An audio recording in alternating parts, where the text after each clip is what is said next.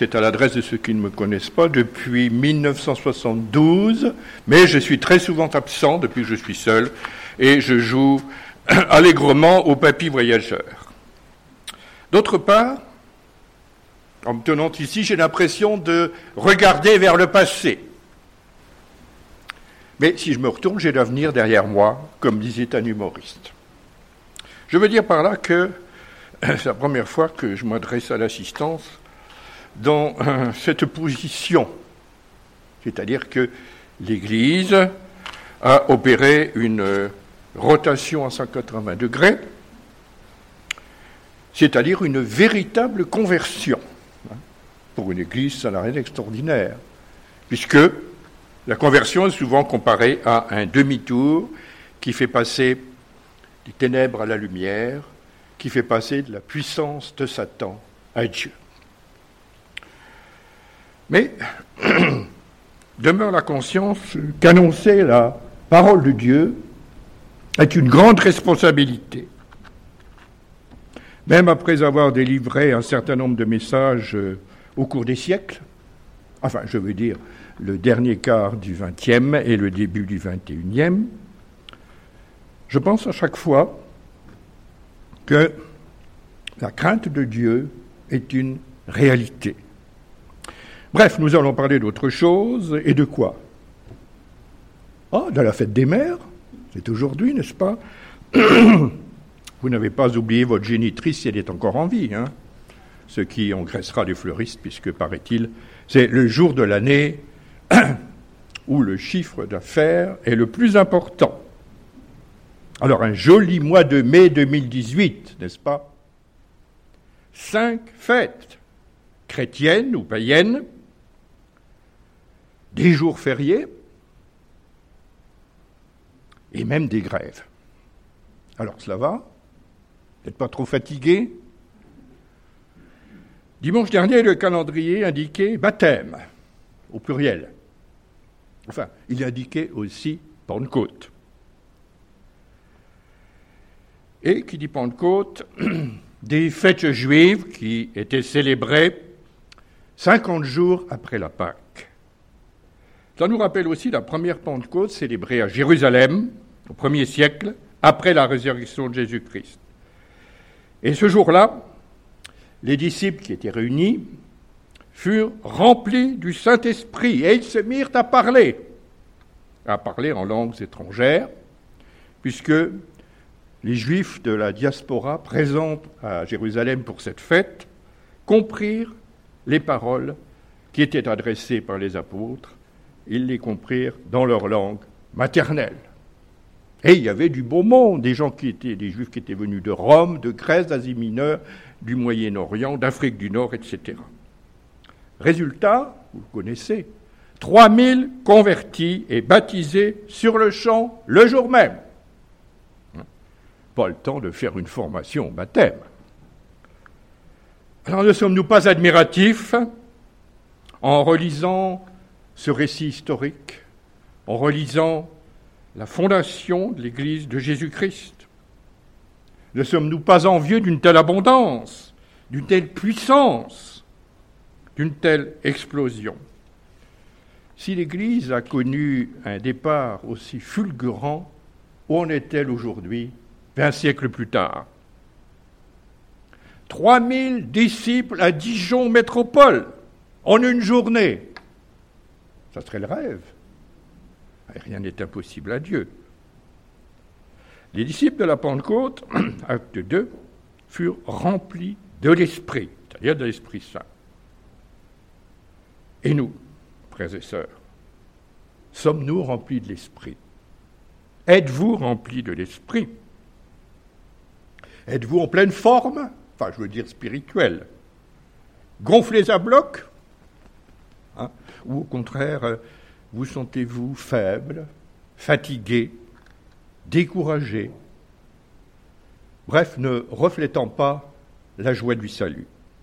Alors ce matin, nous n'allons pas nous arrêter à la personne du Saint-Esprit, à son action, à son œuvre, mais plutôt considérer l'injonction adressée par l'apôtre Paul aux chrétiens d'Éphèse.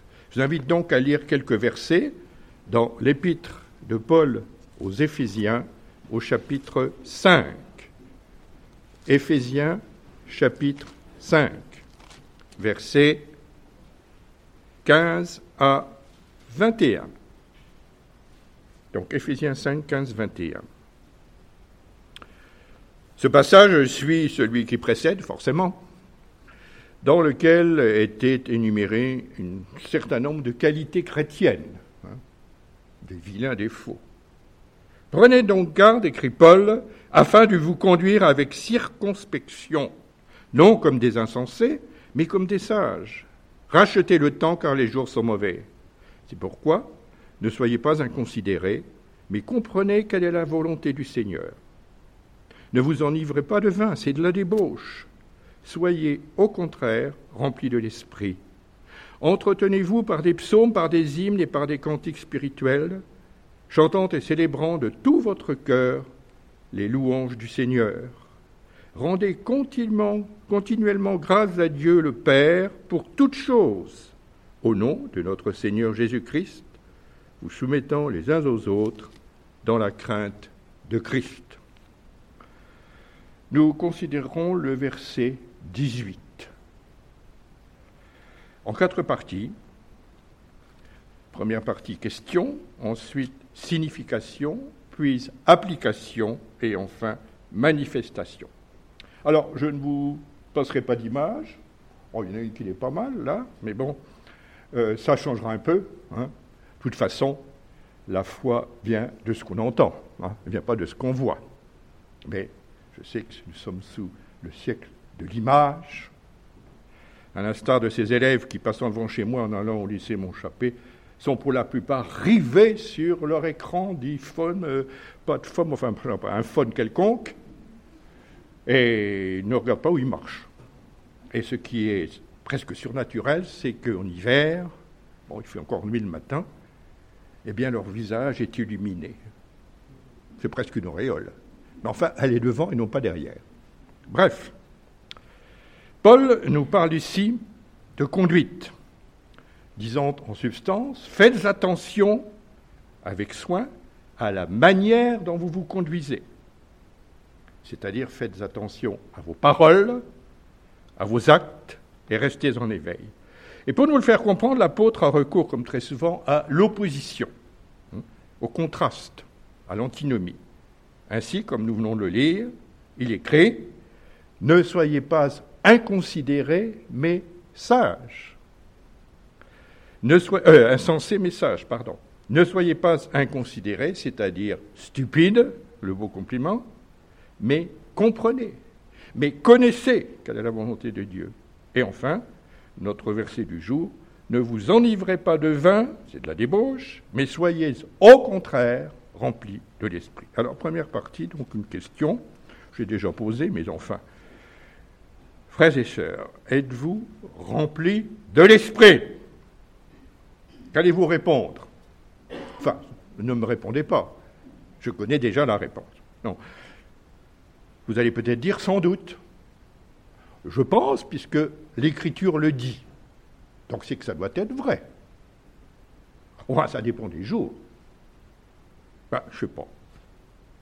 Êtes-vous de ceux qui ne savent pas comment ils pourraient savoir, bien qu'ils aimeraient savoir ce qu'ils ne savent pas Si vous comprenez, vous avez de la chance.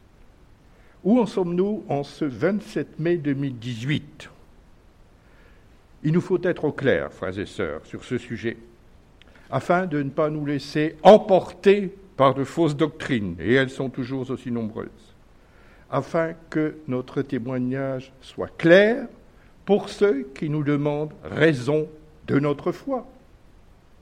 1 Pierre 3,15. À quoi reconnaît-on aujourd'hui qu'une personne est remplie de l'esprit? Ah. Y a-t-il une norme? Le Nouveau Testament décrit-il le portrait robot du parfait petit chrétien rempli de l'Esprit Saint? Être rempli de l'Esprit peut se résumer d'un mot, plénitude. L'expression plénitude du Saint-Esprit ne se trouve pas dans le Nouveau Testament. C'est toujours le Verbe remplir qui est utilisé. De plus, il apparaît, au fil des lectures que l'on peut faire, que le remplissage par l'esprit, si j'ose dire, ça, fait un peu bizarre comme expression, enfin, c'est ça que ça veut dire. Il apparaît que le remplissage par l'esprit est variable. Ça y est, ça recommence. Ben, il est aussi variable que ce pupitre, ce foutu pupitre. Alors au secours, au secours, maître Porot. Oh non, mais c'est quoi ce cinéma? Peut-être que je bouge trop. Tu vois l'esprit qui m'anime. Bon, bref. Excusez-moi, c'est l'humour un peu déplacé. Mais enfin, bon, bref, ça tient cette fois. Alors, où est-ce que j'en étais? Oui, le remplissage par l'esprit est variable. C'est paradoxal, puisque en principe, si on est rempli, c'est plein. Donc ça ne peut plus changer, mais non. Prenons l'exemple des Corinthiens. Ils avaient reçu le Saint-Esprit lors de leur conversion. C'est ce qu'écrit Paul. Et l'Église avait reçu tous les dons spirituels. Tous. Il n'en manquait aucun. Et pourtant, Paul qualifie ces chrétiens de charnels. 1 Corinthiens 3.1. Donc, s'ils étaient charnels, c'est qu'ils n'étaient pas remplis de l'esprit. Bien d'autres textes de l'Écriture, et surtout du Nouveau Testament, révèlent des cas semblables. Parce que l'on peut, par exemple, attrister le Saint-Esprit, hein, ce que vous faites tous les jours. On peut mentir au Saint-Esprit. On peut tenter le Saint-Esprit, comme M. Ananias et Mme Saphira, hein, qui, lorsqu'ils furent démasqués, s'écroulèrent instantanément. Hein. Malheureusement, il n'y avait pas de défibrillateur à l'époque. Ah.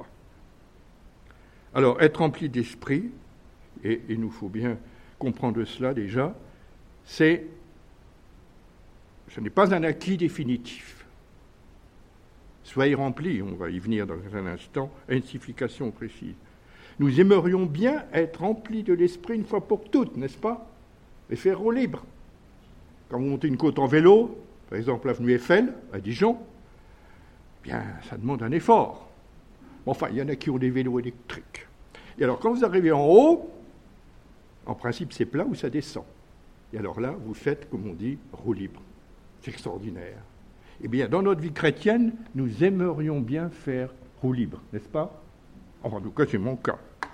Hélas, je ne, je ne roule pas, je marche. Bien.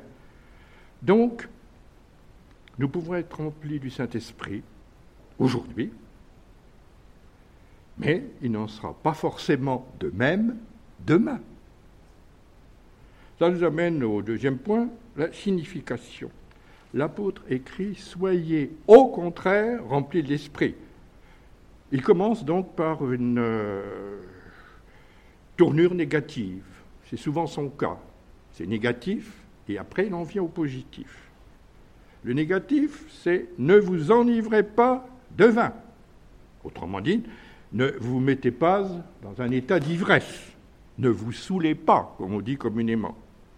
Je pense que un bourguignon comprendra ça facilement. Hein, lui qui boit sa chopine à chaque repas et qui roule ensuite sous la table.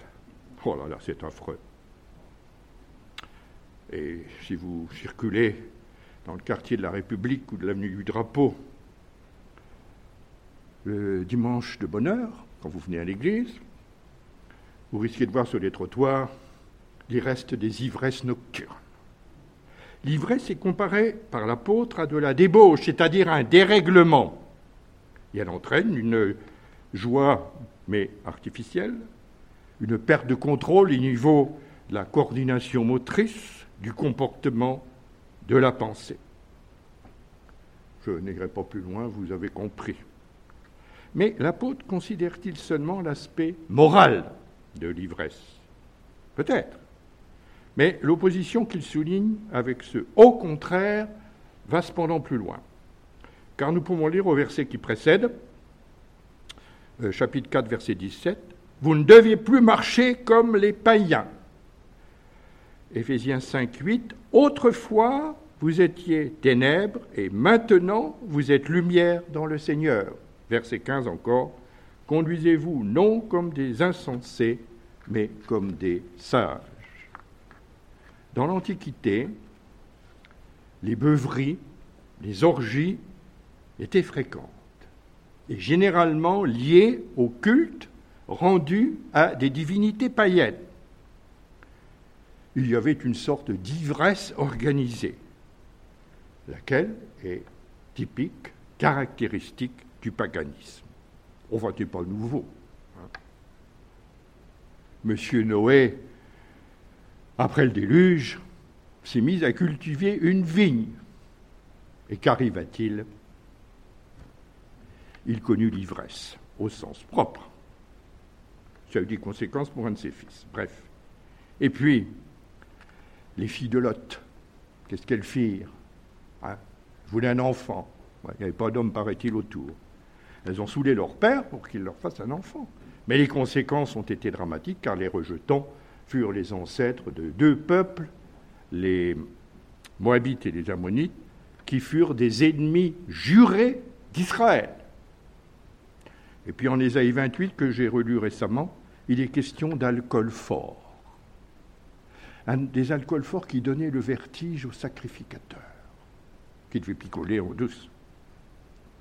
Et, euh, je fais une petite parenthèse, euh, autrefois, certaines boutiques euh, qui vendaient donc des alcools, ou certains véhicules qui les transportaient, étaient intitulés vins et spiritueux. Hein, les plus jeunes parmi nous connaissent ça. Spiritueux, spirit, c'est voisin du mot esprit. Et au XVIIe siècle, l'alcool éthylique était appelé esprit de vin.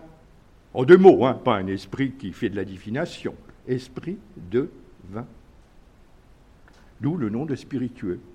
Enfin, tout cela n'est pas très spirituel. Paul reproche aux Corinthiens, 1 Corinthiens 11, leur désordre au moment de prendre la scène, chapitre 11.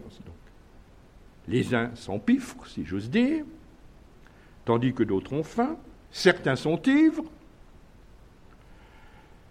Tout à l'heure, nous allons prendre la scène. Enfin, ce n'est pas le petit gobelet qui va nous rendre ivres. Ouf, l'honneur est sauf.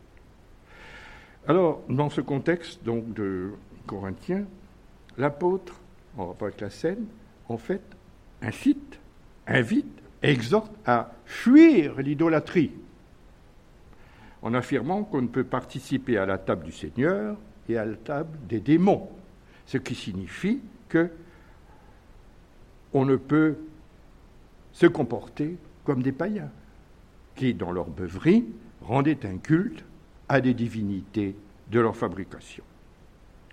Bon, aujourd'hui, c'est un peu changé de forme. Il y a la drogue, je n'insiste pas, on en parle tous les jours.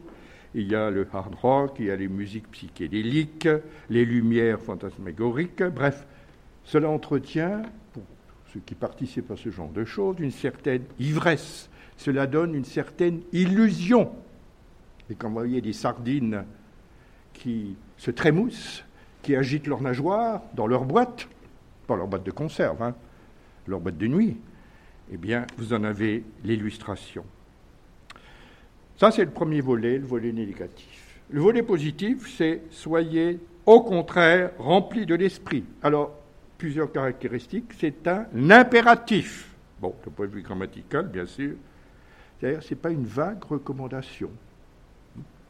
Ce n'est pas un conseil fraternel. Ce n'est pas une suggestion bienveillante, ni une euh, option facultative. Ce n'est pas une possibilité parmi d'autres. Non. C'est un ordre qui vient de Dieu et qui est transmis par un apôtre investi de l'autorité de Christ. Soyez remplis. Nous devons donc nous soumettre à cet ordre divin qui vise à donner à l'Esprit Saint une certaine place dans notre personne, c'est-à-dire toute la place. Deuxième aspect, c'est un pluriel. L'ordre est adressé aux chrétiens d'Éphèse, c'est-à-dire à l'Église d'Éphèse, il est au pluriel. Ça veut dire que ce remplissage, entre guillemets, de l'esprit n'est pas réservé aux responsables, pasteurs, docteurs, évangélistes, anciens, prophètes, il est pour tout disciple. Il est donc pour nous aussi aujourd'hui. Il est pour vous, il est pour moi. Troisième aspect, c'est un présent. Soyez remplis. Mais une nuance qui n'apparaît pas en français et qui ressort davantage en grec, c'est qu'il s'agit d'un présent continu. Pour mieux le comprendre, il suffit de transcrire de cette façon Soyez constamment en train d'être remplis. Soyez constamment en train d'être remplis. Ça n'arrête pas. Mais ça ne déborde pas. C'est curieux. Donc une action qui dure. Entretenir la flamme du désir de plaire à Dieu, d'examiner ce qui est agréable à Dieu. Alors il nous faut savoir où nous en sommes quand, dans notre taux de remplissage, si j'ose dire. En 1965, j'ai acheté ma première voiture. Une deux chevaux d'occasion, que m'avait vendue un collègue de l'université, alors une vieille guimbarde, enfin bien, elle était de la fin des années 50. Oh, une voiture rigolote, il suffisait d'avoir un tournevis ou une clé pour faire les petites réparations. Mais il n'y avait pas de compteur à essence, comme maintenant dans les voitures. Il y avait ce qu'on appelle une jauge. Alors, il fallait dévisser le bouchon du réservoir et tirer la jauge, une sorte de languette en caoutchouc rigide, et puis scruter le niveau du liquide. Oh, c'était très rigolo. Façon de voir le niveau du remplissage. Alors vous, peut-être que vous roulez en BMW, en Porsche Cayenne, ou en SUV à 55 000 euros, n'empêche qu'il faut surveiller le remplissage du réservoir. Il faut veiller à notre remplissage d'Esprit Saint en tant que chrétien. Quatrième aspect, la tournure est passive. Soyez remplis. Le grec écrit Remplissez-vous de l'esprit. Alors c'est à la fois actif et passif. C'est comme ça. Il faut nous laisser remplir, c'est-à-dire ne pas faire obstacle à l'action de l'esprit. C'est ça que ça veut dire. On va faire une comparaison. Vous avez déjà vu un nouveau-né. Hein. Enfin, vous y étiez vous-même, mais vous n'en souvenez pas. Un nouveau-né d'environ 3 kg, à la naissance donc, commence, quand il naît, sort du sein maternel, à respirer l'air atmosphérique. On guette le cri. L'adulte, lui, un adulte moyen, même 70, 70 kg, respire lui aussi l'air atmosphérique. Leurs poumons, à tous deux, sont rythmiquement pardon, rempli d'air. Alors, où est la différence entre le nourrisson et l'adulte hein? Eh bien, la différence réside dans la capacité pulmonaire, c'est-à-dire le volume d'air qui peut être emmagasiné. Elle est plus grande chez l'adulte qui, qui a fait sa croissance que chez le nourrisson, c'est une évidence. Alors, il y en a de même dans la vie spirituelle. D'autant que le mot esprit signifie souffle dans la Bible. Pneuma, pneumatique, pneumonie. on peut faire des variantes. Quand un pneu de voiture crève, que fait-il? Il expire, comme certaines personnes. Oh oh il perd son souffle. Et puis le chauffeur qui installe la roue de secours, il perd lui aussi son souffle. Je crois que maintenant, il y a des kits de réparation temporaire. Hein. Il n'y a même plus de roue de secours, il y a des galettes Enfin, ça peut toujours servir pour le pique-nique. Le nouveau-né en Christ reçoit le Saint-Esprit. Puis, au fur et à mesure de sa croissance spirituelle, il va mieux connaître Dieu, il va se fortifier, il acquérera une capacité plus grande lui permettant d'être rempli de l'Esprit.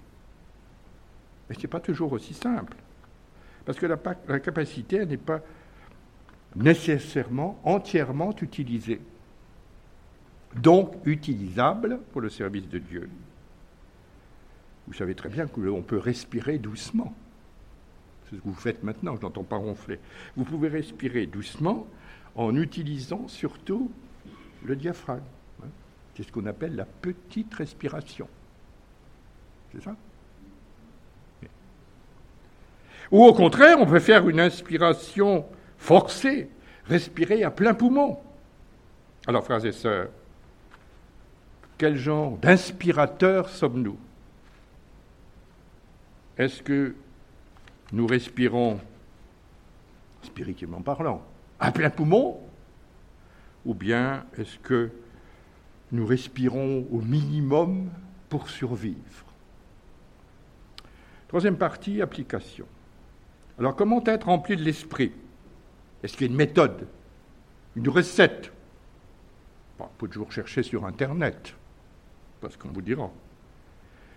Eh bien, il nous faut partir d'une réalité fondamentale, c'est que l'Esprit de Dieu habite en nous dès le moment de notre conversion. Et vous précisez, de notre conversion à Dieu.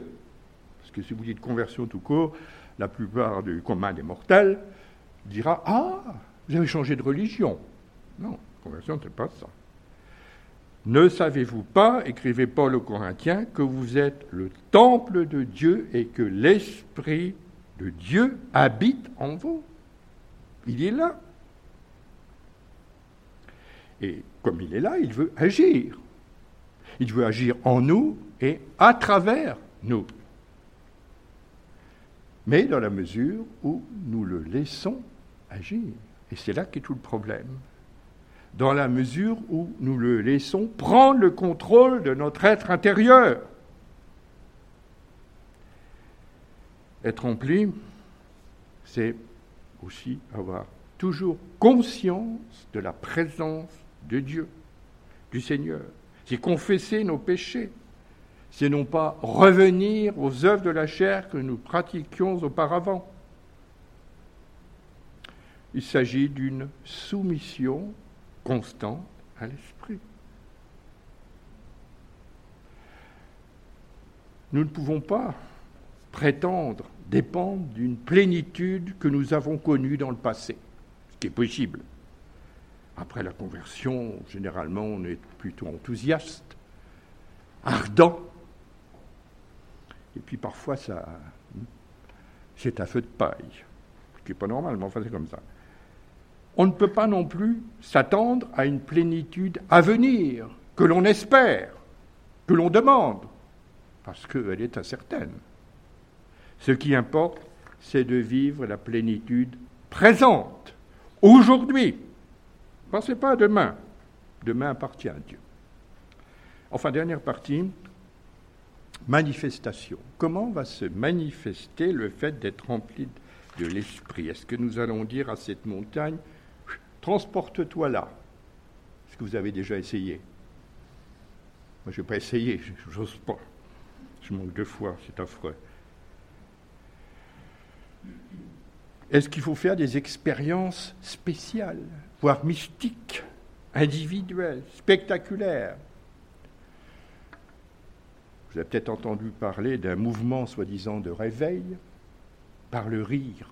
Oh. Bénédiction de Toronto, hein, qui a surgi dans une euh, église de cette métropole canadienne en 1994. Alors c'était du délire au sens propre les gens se mettaient à rire, mais à rire, à rire, à rire sans arrêt. Certains se roulaient par terre, d'autres entraient en transe, certains cheminaient dans l'allée de l'église jusqu'à la chaire, où ils aboyaient, enfin devant laquelle ils aboyaient comme un animal, où ils rugissaient comme un lion.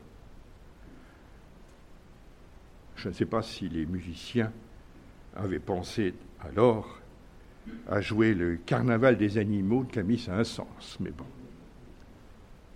Ce mouvement, on n'en parle plus guère, mais il y aura certainement d'autres manifestations de ce genre plus tard.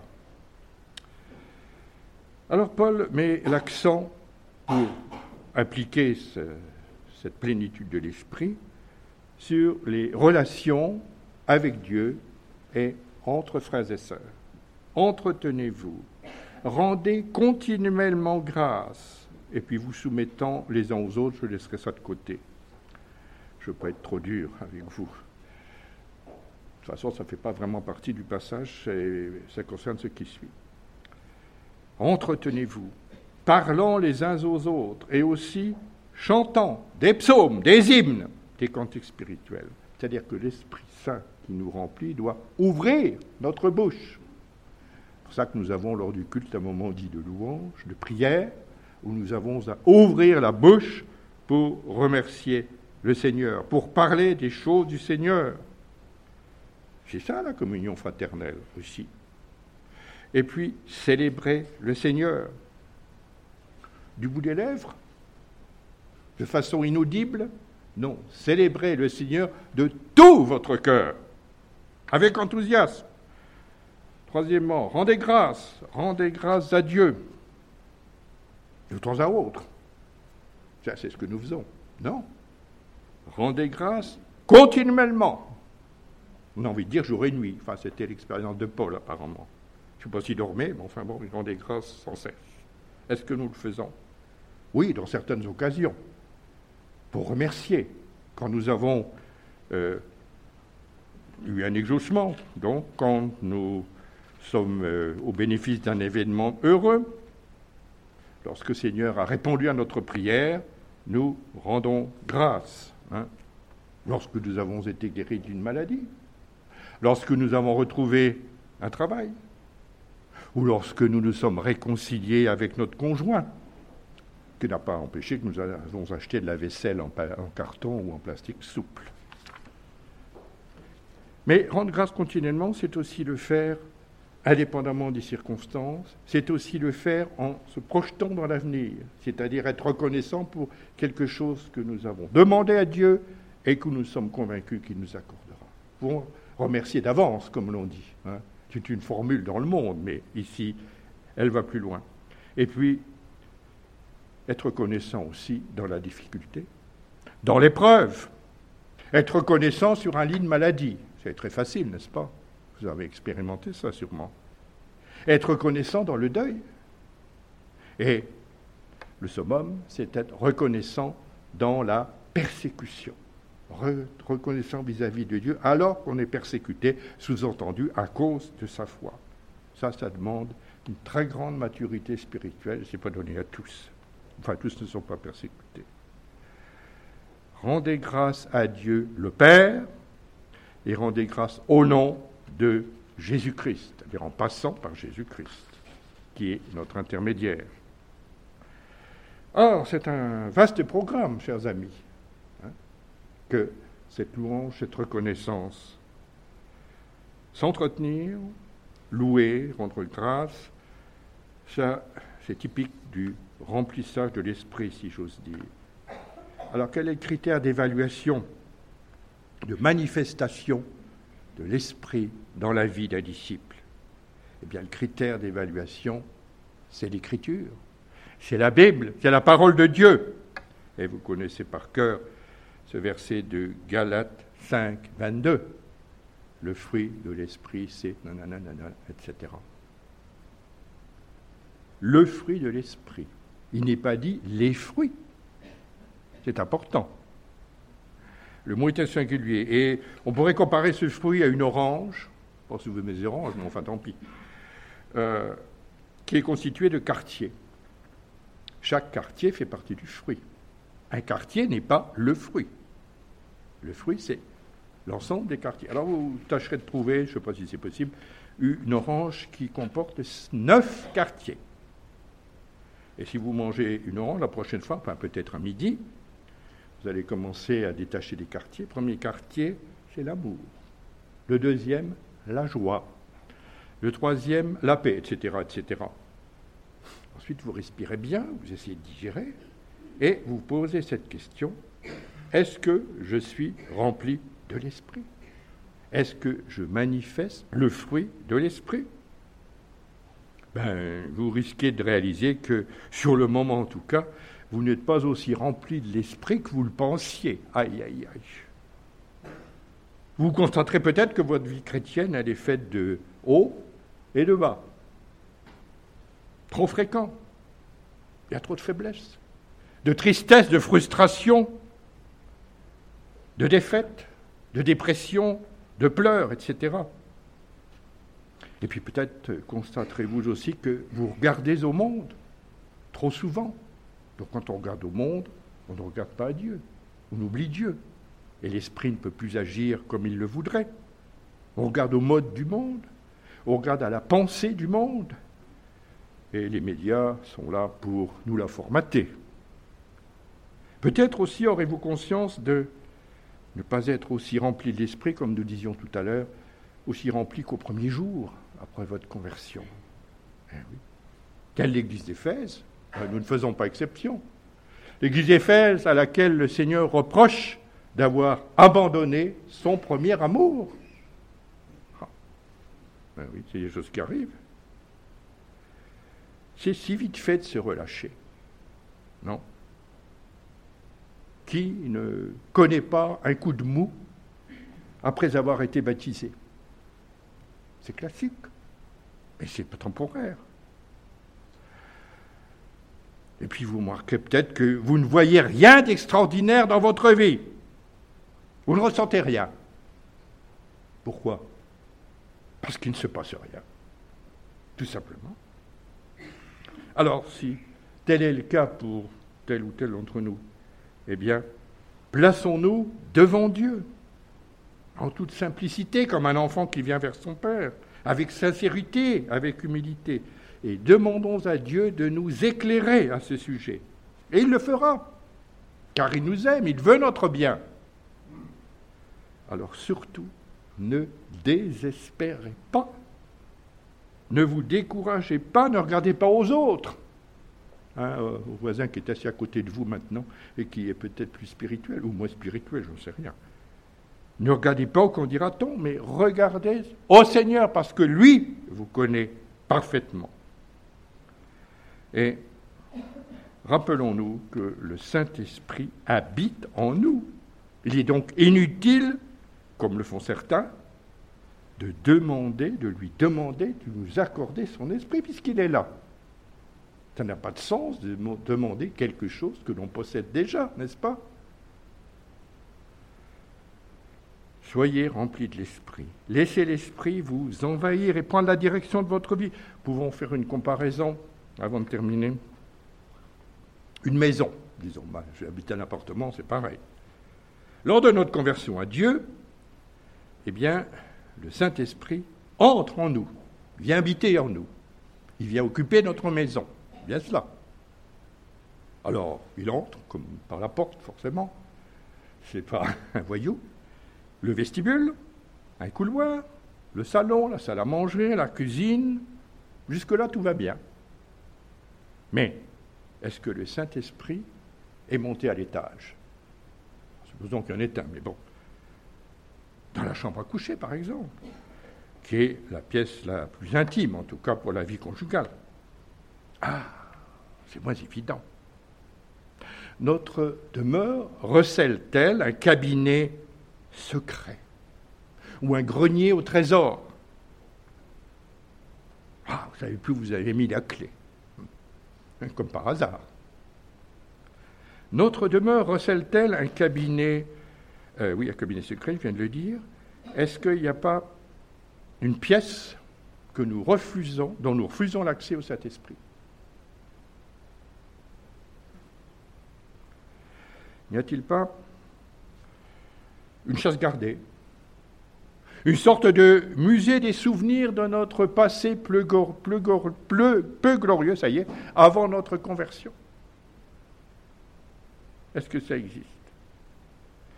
Donc être rempli de l'Esprit dépend de nous-mêmes, de notre degré de consécration au Seigneur, d'obéissance au Seigneur. C'est simple, mais c'est difficile. Alors prier est très bien, mais si nous n'obéissons pas, il ne se passe rien. Puisque nous faisons alors obstacle à l'action de l'Esprit. Alors en conclusion, être rempli de l'esprit, ce n'est pas un acquis définitif.